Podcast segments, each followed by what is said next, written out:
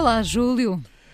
Inês Maria, mais um domingo. Mais um domingo com um dia de descanso, enfim. Claro. Uh... Eu até me arriscaria, sem querer ofender ninguém, a dizer que, em sua honra, se poderá passar a chamar o Dia da Senhora. O dia do descanso. Não, o domingo é o dia do Senhor. Ah, o domingo, o domingo, o dia, em vez de ser o dia do Senhor, é o dia, da, o dia da Senhora. Obrigada, Pronto. obrigada. Nada, nada. Disponha, uh, disponha. Por falar em Dia do Senhor, hoje, hoje pegamos numa crónica uh, do José Tolentino Mendonça uh, que o Júlio trouxe para, este, para esta conversa de hoje. Uh, a crónica habitual dele no Expresso, uhum. de onde eu sublinhei esta parte, aliás, já sublinhada na, na crónica, destacada, o mal Desistimos de pensá-lo como um problema humano? É uma pergunta muito curiosa e pertinente, é. até pelo momento que atravessamos, não é? Uhum. O que é isto do mal? Uh, se de facto uh, já não leva a nossa uh, reflexão, se desistimos dele, de pensá-lo como um problema humano. Bom, mas a crónica dá pano para mangas, evidentemente. Uhum. Não sei se, se quer ler pelo menos uh, parte dela. Ah, pronto, sim, não, não, não, vou lê-la toda, mas uh, uh, logo a primeira frase é assim: a verdade dura é que a história é por vezes um mestre devastador, mas não deixa de ser um mestre. O que acontece é que nós, em geral, somos péssimos alunos. Hum, é. Não é? Veja, na pandemia, agora na discussão da guerra, na, em pano de fundo as alterações climáticas, quantos artigos por semana é que nós lemos de gente, cheia de razão, a dizer assim, mas nós sabíamos que havia sinais que indicavam isto. E nós podíamos estar melhor preparados. Depois... Talvez não conseguíssemos evitar completamente, mas teria sido diferente. Estamos sempre a ouvir estes E a pergunta depois que sempre se segue, que é que lição vamos tirar disto? Uhum. Uh, poderemos ser diferentes depois do que passamos, depois do que vimos, depois do que vivemos. Há sempre a ideia da lição, não é? É. O mestre, os é. alunos e a lição. É. Uh, eu é. diria que raras vezes pa parece que aprendemos a lição, não é? É, e, e eu até acho, é uma arrogância da minha parte, eu acho que a, a palavra mestre não, não é escolhida por acaso. Porque mestre não é sinónimo de professor. É algo. Como é que se há de pôr isto? É algo que transcende. É claro, um bom professor muitas vezes é designado como mestre, diga-se passagem. Nós às vezes dizemos, eu tive bons mestres. Hum? E dizemos isso, e de outras pessoas dizemos, foi meu professor e tal, porque o mestre é alguém que tem uma dimensão mais lata, que, em quem nós nunca pensamos como uma pessoa que, ainda que bem, nos ensinou o conhecimento apenas. Alguém que abre caminhos ou que indica caminhos. Exato. Para a sageza, Eu fiquei para a sabedoria. Fiquei a pensar se estarei errada ou os apóstolos não chamavam muitas vezes mestre, mestre. a Jesus, não é? É Jesus. Exato. E, portanto, a, a, primeira coisa a dizer é que, pois, pois é, mas eh, nós não somos, em geral, bons alunos. É? Eh, depois, o que é dito é, primeiro com a pandemia aprendemos que o termo viral não se refere apenas à acelerada reação em cadeia nestes nossos tempos de hiperconexão mediática, onde todos os dias há vídeos, imagens, soundbites e notícias que se tornam virais. É verdade. O que é curioso é que, sob certos aspectos, essa utilização do adjetivo viral já é uma utilização secundária. É a projeção na tecnologia de um adjetivo que tem a ver com a biologia. Os vírus, que são contagiosos.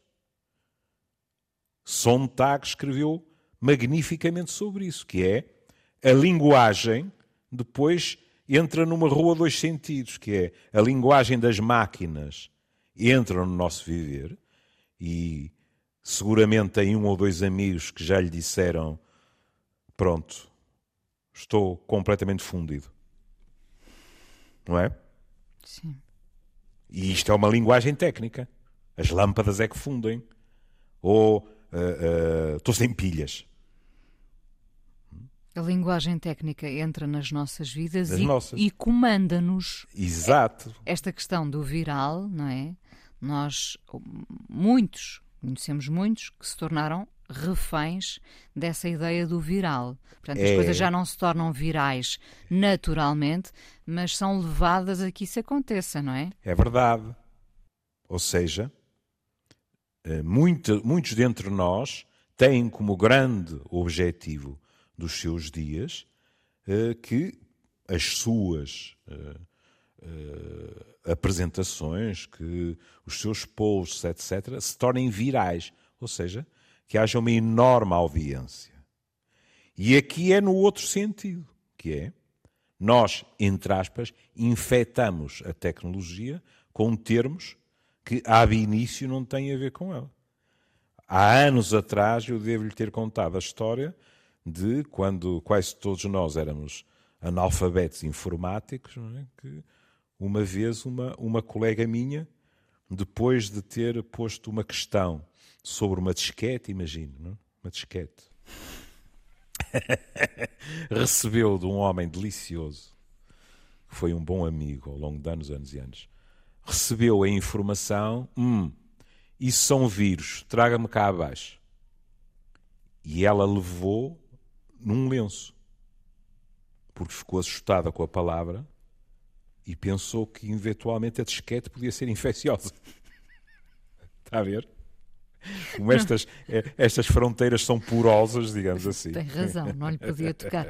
Mas o Júlio já utilizou aí propositadamente o infectar, não é? Nós infectamos. Sim. exatamente. é?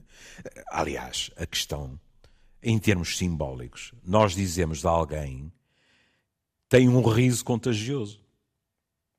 Daquelas pessoas que têm um daqueles risos estrepitosos que uma pessoa de repente descobre que também se está a rir. É impossível a pessoa não se rir. E aquilo é por contágio, não é? Sim. Aliás, até há, até há velhas frases populares eh, portuguesas que também vão nesse sentido, não é? Com tralalá um português, tralalá dois ou três, etc, etc, não é? Também é, digamos assim, a, a influência. Olha, como é o comer e o coçar, tudo vai de começar, não é? Pronto. Também isso, muitas vezes, olha, é, é muito habitual as pessoas dizerem oh, doutor, eu, eu, eu, eu sou uma testemunha disso. Eu, só, eu sozinho não tenho problemas nenhums em termos de, de alimentação uh, pouco acisada. Agora, quando estou com os amigos, É muito mais complicado. é chamada até socialização da culpa, não é? Se somos vários, ninguém tem culpa, fomos todos. Não é? Pronto. E quando se fala disto, é, é muito engraçado porque tropecei numa autora que para mim é querida numa outra área, porque uh, Tolentino fala da psicanalista Júlia Kristeva, que diz tudo aquilo que procede por contágio ou precipitação, após um início cintilante ligado ao prazer, desemboca numa explosão mortífera. Esta coisa da importância de, de desencadear prazer, falaremos disto em, num outro contexto esta semana. É verdade, sim. E da, Ah, e da- e da nossa adição também. Exatamente. Prazer barra adição, não é? É. Porque é que eu eh, me sorri de orelha a orelha quando vi citada Cristeva? Cristeva tem, tem um livro muito bonito sobre eh, histórias de amor, em que fala do amor cortês. E em que diz algo, estamos eh, com alguém que eh, é um, é um livro claramente inserido nas correntes feministas, não é? E em que ela diz, vou citar, o amor cortês é um amor centrado no self, embora dedicado ou lançado na direção de um outro ideal. Este é um amor que aumenta, ou melhora, se quiser, ou honra o indivíduo como reflexo de um outro que não permite a aproximação, mas a quem eu amo e que tem esse efeito sobre mim. O que é que isto quer dizer? A interpretação dela do amor cortês era dizer assim, e não é só dela. Esses magarefes desses, desses trovadores, no fundo, fazem as suas composições, mas essas composições não traduzem um verdadeiro amor por aquela pessoa, por aquela dama, que ainda por cima, em princípio, no concreto, outro galo cantava. Mas em princípio era uma dama inatingível, o mais das vezes casada até com, com o senhor feudal. E portanto, estas composições são composições que, através do elogio dela, visam o engrandecimento do próprio trovador. No fundo, já era a canção do bandido. Já era a canção do. Exatamente. E por isso Cristeva diz de uma maneira lindíssima, na minha opinião, diz uh, o amor cortês é importantíssimo porque, na opinião dela e de muitos, é a primeira altura na história em que há verdadeiramente o, a análise da experiência subjetiva do amor, mas não se iludam.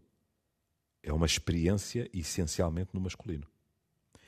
E isso é que explica aquilo que nós já uh, dissecámos aqui um par de vezes, que é quando estamos a ler textos de mulheres e não de homens, os textos são completamente diversos.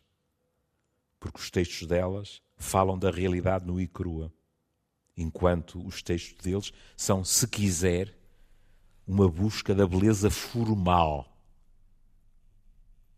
os delas são no osso. Não quer dizer que não tenham beleza formal, mas estão a falar daquilo que acontece a qualquer um de nós no concreto. Portanto, para mim foi assim muito, muito bom. É? Mas na realidade, depois ele diz uma coisa que é. Estávamos nesta, nesta ideia da explosão mortífera, começando. É, nós descobrimos que somos um perigo uns para os outros. Não é? Podemos ser potencialmente nós mesmos. E face a isso, não temos defesas imunitárias nem conceptuais suficientes para um perigo que já não é externo e situado. E aqui, com a autorização de Dom Tolentino e com a vantagem de ele não ouvir o programa e, portanto, eu não o poder ofender, acho que está a pièce de resistência, que é assim. Quando ele diz que nós, no fundo, ou nos desabituamos ou o que é um ponto de vista defensável. Se tivéssemos dois longos seguidos, poderíamos ir por aí. Ou nunca fomos muito adeptos de nos virar para dentro quando discutimos o mal. O que ele está a dizer é assim: nós pomos sempre o mal fora de nós. Se o pomos fora de nós, a responsabilidade não é nossa. Como é que o pomos fora de nós? Quer ver um exemplo magnífico? Diga. Veja, por exemplo, o Pai Nosso. Como é que termina o Pai Nosso? Livrai-nos do mal. Sim. Hã? E livrai-nos do mal com M grande. Não é com M pequeno. Porquê é que os meus queridos cátaros diziam: não, não, mas o, o, o mundo visível não pode ser obra de Deus? Porquê? Porque aqui existe o mal. E Deus não pode ser o artífice do mal. Logo, tem que haver algo, um princípio do mal responsável por isso. Bom, não é preciso ir aos cátaros. No fundo, o que é a figura do diabo, senão a personificação do mal? Do mal.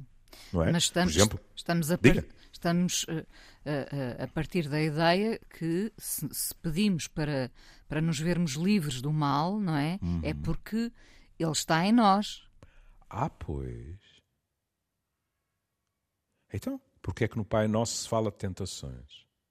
Porque é que nos Evangelhos se diz que o maligno tentou Cristo com as riquezas, com o poder, etc., e Cristo resistiu a todas as tentações. Se reparar, e por isso eu dizia, isto podia dar, também era preciso que eu tivesse mais cultura do que a que tenho, mas podia dar para dois eh, longos, se reparar, há em, tudo, há em todas estas formulações uma espécie de desculpabilização, que é assim, nós até nem somos maus rapazes, mas o mal paira, de vez em quando ficamos possuídos, e aí pode dar para torto. E o que Tolentino Mendonça diz, e não é por acaso que depois, quando vai por aqui abaixo, a Inês vai tropeçar em nomes como, como o Primo Levi, no fundo, Sim. como Ana Arenta, etc. Não é? Veja, dando um pulo, Alden, citado por Tolentino Mendonça. Alden dizia: O mal nunca é extraordinário e é sempre humano. Deita-se a nosso lado e senta-se à nossa mesa. Ou seja, o mal, com M pequeno, existe dentro de nós como o bem. É a nossa responsabilidade fazê-lo ou decidir não o fazer. E tentar projetá-lo para fora de nós e responsabilizar a sorte, o destino ou o mafarrico é um mecanismo de defesa. É como se fosse um órgão que fizesse parte de nós, não é? De preferência, uh, uh, tentamos mantê-lo uh, inativo, não é? é. Olha, eu sempre achei que, para além de ser um disco monumental, o Dark Side of the Moon tinha um título monumental também. Nós temos partes negras dentro de nós. E se nos recusamos a admiti-lo, não conseguimos aprofundá-las de maneira, por exemplo, a contê-las.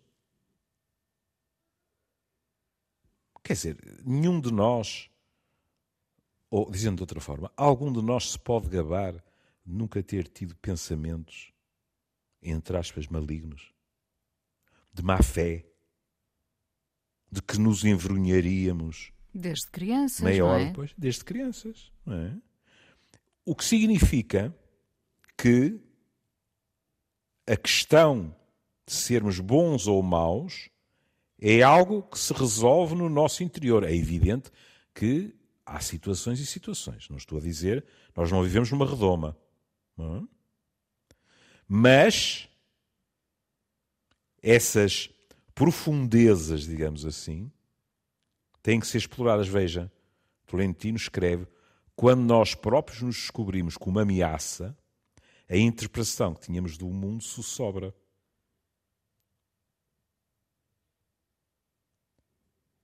E a seguir?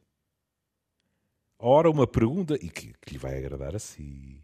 Ora, uma pergunta decisiva, por incómoda que seja, veja como ele sabe, por incómoda que seja esta o que é que nos aconteceu como sociedades e como indivíduos que, iludidos por uma posição de omnipotência, deixámos de pensar e, nesse sentido, também nos confrontar com a fragilidade da espécie humana? Pois é. Veja como ele põe a questão à omnipotência, não é? Acha que já não encaramos da mesma forma a nossa fragilidade e vulnerabilidade? Eu acho que a esse nível foi uma lição que nestes últimos, e continua a acontecer, que é impossível alguém não ter aprendido. Não é?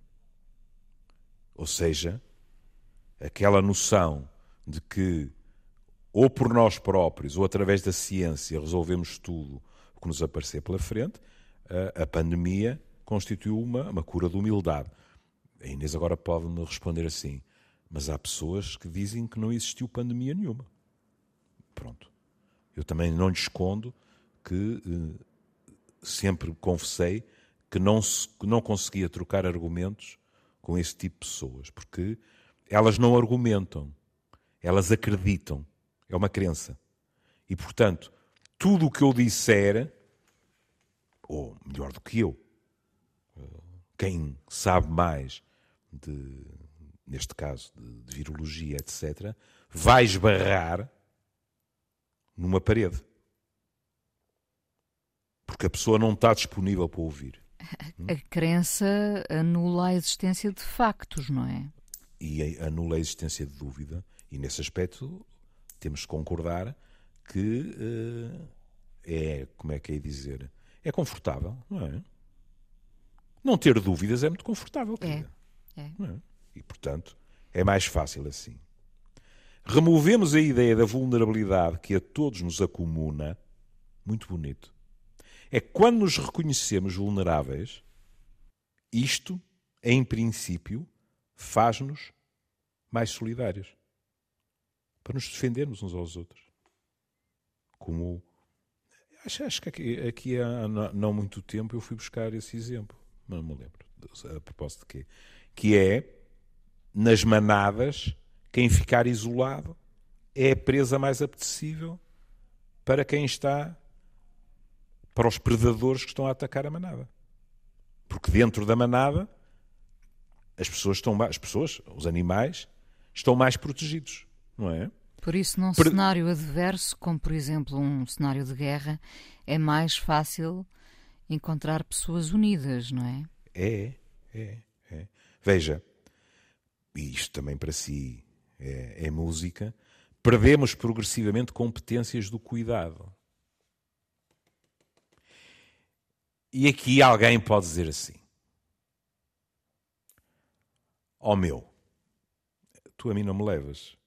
Pouco tu, quando falas, por exemplo, dos profissionais de saúde, dizes sempre: Ah, porque o paradigma mudou. Antigamente só se falava no verbo curar, agora é preciso curar e cuidar e tal. E agora estás a dizer que estás de acordo com Dom Tolentino quando diz progressivamente perdemos competências do cuidado. Mas, dizer, mas cuidado. mas atenção. Nós vimos de sociedades que, a esse nível, tinham muito mais apetência para o cuidar do que a nossa. As pequenas aldeias, lá para trás, centenas de anos, etc., em que as pessoas, com todas as suas insuficiências, cuidavam-se. Até eh, a nível das questões mais prosaicas, não é? Alguém fazia o pão, alguém se calhar cultivava o vinho, alguém uh, fazia as ferraduras para os cavalos, etc. E, portanto, a vida comunitária era muito mais rica do que uma sociedade que não há ninguém que negue que é uma sociedade profundamente individualista.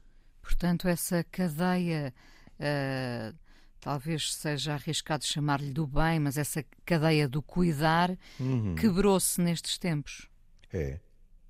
Mas, mas quebrou-se há anos, anos e anos. Quebrou-se. Isto não é dizer que desapareceu. Mas, por definição, uma sociedade, obviamente mais pequena, nós estamos a falar hoje em dia de uma sociedade global, mas sociedades mais pequenas, em geral, as pessoas que nelas vivem têm um sentimento de solidariedade mais desenvolvido do que estas cidades que muitos dos especialistas descrevem como anónimas, em que nós estamos empilhados e nos cruzamos todos os dias com milhares de pessoas de que não conhecemos a cor dos olhos, o, o nome, etc, etc, até chegar àqueles exemplos sinistros, não é? De pessoas que caem na rua e quem vem atrás limita-se a passar por cima. Não é assim tão raro, não é? Porque as pessoas têm pressa. Lá está, conseguimos ver sempre o, o bom e o mau uh, de ambos os cenários. Também há, é. que, há quem numa comunidade pequena se sinta sufocado com a forma como a sua vida é controlada, por exemplo, não é? Claro. E tenha que ir para a cidade grande para ter direito a uma vida, se quiserem, está. anónima, não é? É anónima, é verdade. É verdade. Veja, os grupos minoritários e Vamos ver. Por exemplo, em Portugal, houve gente que saiu deste país por causa disso. No tempo em que se dizia foi para a Europa, porque a Europa começava nos Pirineus, havia, houve pessoas que foram por razões políticas, houve pessoas por razões económicas e houve pessoas que eh, eh tinham estilos de vida que sabiam que seriam perigosos neste jardim à beira-mar plantado e que noutras paragens se sentiam muitíssimo mais protegidos. Em relação à guerra, não por acaso, quem é que vai surgir? Primo Levi. E Tolentino diz, há umas décadas, e abre um parênteses, põe lá uma exclamação e diz, não há séculos. É verdade. É. Veja como a malta não aprende. Há umas décadas, o escritor Primo Levi deixava este testemunho sobre Auschwitz. Aconteceu contra todas as previsões. Aconteceu na Europa. Aconteceu e, por consequência, pode acontecer de novo. E, e é isto que às vezes uh, nós não aceitamos. É como se tivesse ficado lá para trás. Nós recusamos a repetição da história, é, não é? É, é isso. É. Está, está muito no passado. e muitas vezes sabe quando é que isso acontece? Quando desconhecemos ou recusamos a história. Hum? Quando nós uh, nos recusamos a olhar para trás quando temos um olhar sobranceiro para o que aconteceu e uh, diagnosticamos os que vieram antes de nós como uns coitadinhos, uns selvagens, uns isto e uns aquilo, é muito mais provável que qualquer coisa se repita. Pois, é porque, repara, e, e também por isso este espanto, esta perplexidade em relação à guerra. Nós, nós já nos achávamos suficientemente evoluídos, uh, cheios de skills, como agora se diz, uhum. não é? Com ferramentas uh, para sim, tudo sim. e mais alguma coisa, sim, para que nada do que está a acontecer pudesse acontecer, não é? é. E, e, e, as atrocidades aconteceram, achamos nós, no passado. Bom, atrocidades infelizmente acontecem todos os dias em todo o mundo, Exato. não é? Mas esta repetição da história era algo que não estava previsto, porque nós achávamos que já tínhamos caminhado e evoluído o suficiente, não é? E por outra razão, que na minha opinião demonstra arrogância cultural. Nós estamos fartinhos de saber que neste preciso momento não se uh, trava apenas uma guerra na Ucrânia. Os nossos jornais trouxeram mapas com as numerosas guerras que neste momento assolam os mais diversos países, mas que são longe e que, portanto, não nos tocam. De vez em quando há um sobressalto. Lembre-se da criança morta numa praia, é? a fugir também numa guerra e tal. Mas há uma sensação de que, epá, isto é horrível, mas é lá longe, tão longe que, de acordo, faz-nos pena, faz-nos às vezes ser solidários, mas não nos passa pela cabeça que nos entre portas adentro, sabe? E agora, de repente, na minha opinião, basta uma, uma palavra para as pessoas ficarem de sobreaviso. É quando se diz guerra na Europa.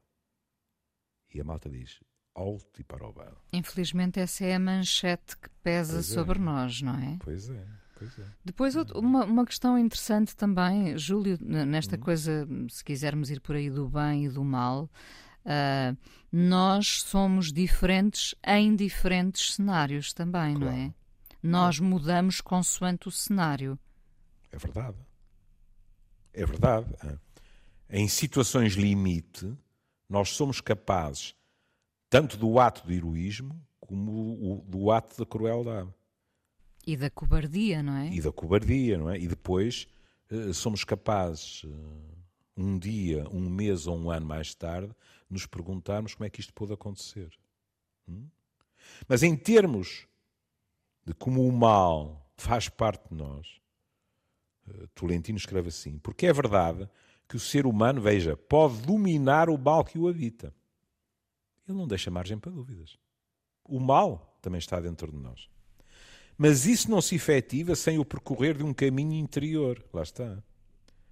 Se nós recusamos que o mal nos habita, como é que o podemos dominar? Nós negamos que ele esteja dentro de nós e nós, aos poucos, desenraizamos-nos. Delegamos a construção do humano à tecnologia triunfante e desertamos da vida interior. Tolentino está a dizer: nós passamos a viver cada vez mais fora de nós. Desleixamos as viagens, se quiser, as descobertas, os medos, etc., que implicam quando nós uh, percorremos os caminhos cá dentro. Hum? Sendo que uh, nessa questão de dominarmos o mal, uh, às vezes as circunstâncias podem limitar-nos. a nossa origem, olha, em termos educacionais, culturais, pode, pode levar a que não consigamos distinguir bem o, o, o, o mal do bem. Peço pode, porque, porque a Inês, a Inês pode ser aculturada de uma forma em que aquilo que a generalidade das pessoas, e inclusivamente o edifício legal, consideram mal, na cultura em que a Inês cresceu, é considerado natural. E se isso aconteceu, será difícil que a Inês sozinha, contra um nicho maior ou menor cultural que aceita aquele tipo de comportamentos, é difícil que seja a Inês de repente, não é? A dizer: espera, mas isto não é assim. Mas, mas a Inês sempre viu aquilo. Não é? Veja, eh, eh, na Segunda Guerra Mundial e antes dela, hum? Às vezes nós ouvimos uh, alemães dizer, mas eu inscrevi-me na juventude hitleriana porque toda a gente se inscrevia. Hum? E fui indoctrinado. E eu acreditei naquilo tudo. A Inês sabe que eu não sou nada de dizer ai, a culpa de tudo aquilo foi só de um senhor chamado Adolf Hitler e os outros, coitadinhos, pá, foram todos obrigados a fazer isto e aquilo mas também nunca me ouviu dizer que o poder de endotrinação de uma cultura ou de uma clique não é eficaz. Claro que é. E neste momento a Inês está a assistir a, a, a, exemplos disso, não é? A Inês, por exemplo, na Rússia, não pode pronunciar a palavra guerra. Porque oficialmente não é isso que está a acontecer. A Inês já leu reportagens em que os mais novos, que são mais cosmopolitas para todos os efeitos, dizem: o meu pai e a minha mãe dizem que eu estou a trair a mãe Rússia. Porque enquanto os mais velhos, que foram massacrados com propaganda, nunca conheceram outras coisas, continuam a aderir a isso, os mais novos, seja através de TikTok, da internet, das viagens, etc., têm mais mundo, como se costuma dizer. E, portanto, deram só o luxo de ter dúvidas.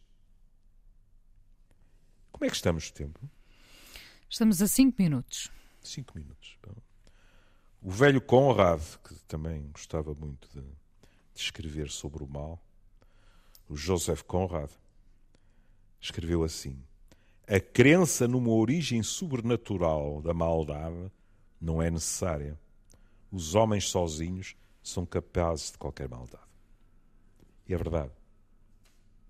Nós não precisamos de nenhum príncipe do mal, de nenhum anjo favorito que se rebelou contra Deus ou de qualquer outra explicação é? para sermos capacíssimos de fazer o mal. Ou seja, não precisamos de ser encorajados para uh, fazer o mal. Às vezes não. o mal pode nascer da frustração, dos pode. medos, e da agora, raiva. Cuidado, podemos ser encorajados, por exemplo, o grupo. Isso acontece muito, infelizmente, não é? Muito, não é? Mas, mas quando Porque se diz o grupo desculpabiliza. Exato, mas quando se diz que, que pode partir de nós, não é? Uh, uhum. uh, que está em nós, que, que, não precisamos do outro, porque, porque o mal às vezes nasce da, de, dessa raiva, da, da, raiva em relação ao outro, da frustração, não é? Uh, normalmente por comparação com o outro. Eu não diria que. Infelizmente, o ódio à diferença. Não é? Se Deus nos der saúde, nós amanhã vamos falar da Gisberta. Hum? Eu não me surpreenderia que daqueles 13 ou 14 rapazes, alguns deles fossem completamente incapazes de um ato daqueles se sozinhos. Mesmo sabendo que o poderiam fazer, atendendo à situação miserável daquela pobre mulher. Hum? Mas quando no grupo alguém avança, depois, mesmo que o mal ganha força, o mal ganha é, força.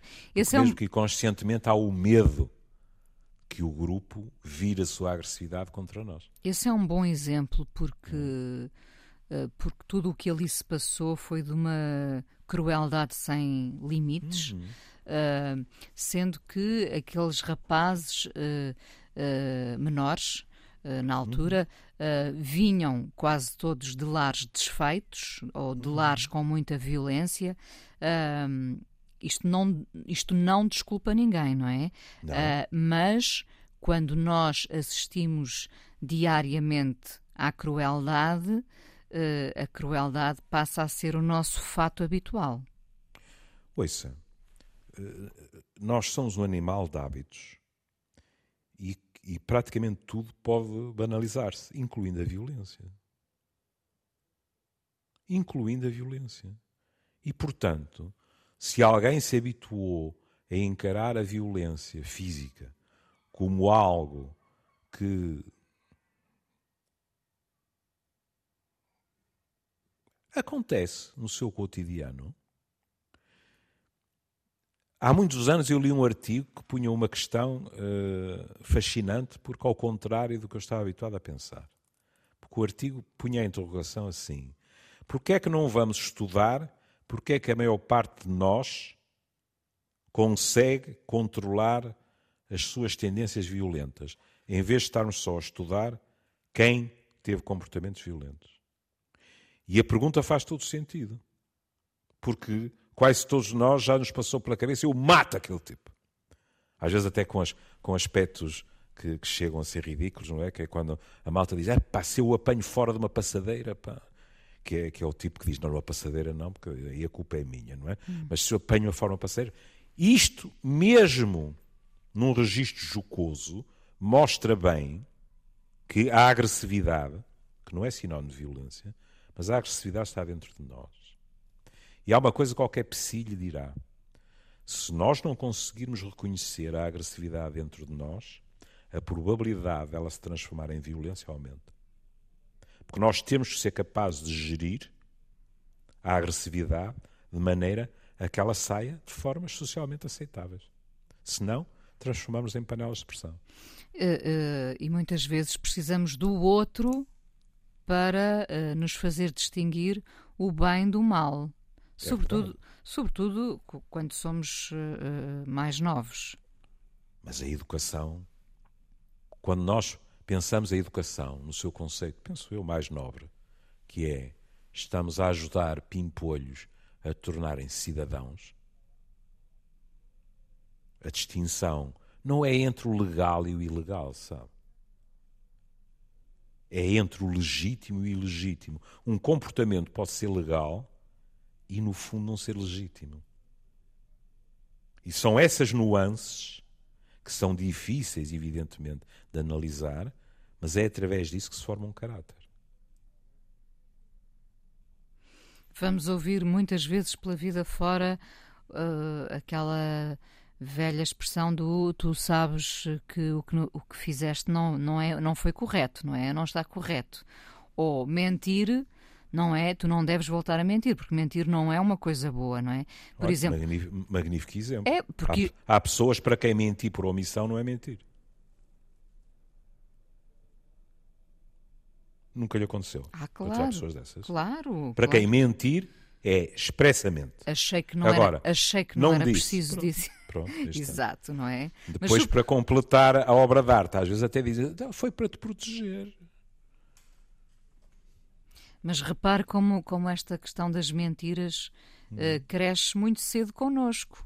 não é? Nós, nós vemos as, e os adultos, infelizmente, não é? Uh, menos, menos desculpável ainda esse comportamento, mas já lá está em criança. A criança vai mentir, às vezes para, para escapar ao castigo, uh, para se poupar a, a, a, ralhetes e a, olha, ficar sem telemóveis. Olha, como, como, nós adultos eh, temos mentiras sociais, não é? Que, que todos cometemos e ninguém fica uh, a rasgar as vestes por causa disso, não é? Não alguém que nós encontramos e a quem dizemos, uh, até em retribuição, algo sobre a sua aparência física que não é exatamente o que nós pensamos, uh, ou a quem dizemos, é pá, as saudades que eu tinha de encontrar e não é bem isso que nós sentimos, etc. Pronto. Não vamos também uh, armar-nos, digamos assim, em uh, padrões da moral vigente. Mas não é disso que nós estamos a falar, em geral. São de coisas que fazem muito mais moça. Bom, e teremos que ficar por aqui com esta, com esta pergunta uh, de Tolentino. Desistimos, um, em relação ao mal, desistimos de pensá-lo como um problema humano? Hum. Uh, é uma bela questão, uh, faz muito sentido nos dias de hoje. Um, se existisse o mal com M grande, o mal agradeceria muito isso. Hum. Porque ao não pensá-lo, estamos a adubá-lo. É, ele expande-se. É, ele claro, expande-se quando claro. não é questionado, não é? Claro. Evidentemente. É, Bom, terminamos que hoje, nos trouxe? Terminamos com a Shade Adu, ah. de quem eu gosto muito, com este Love is Stronger Than Pride. Às vezes também, uh, no mal, há ali uma, uma vertente de orgulho, não é? Uhum. Também. Também. Soberba. Soberba também. Não é? É. É, é verdade. Um beijinho, Júlio, e até amanhã cá estaremos.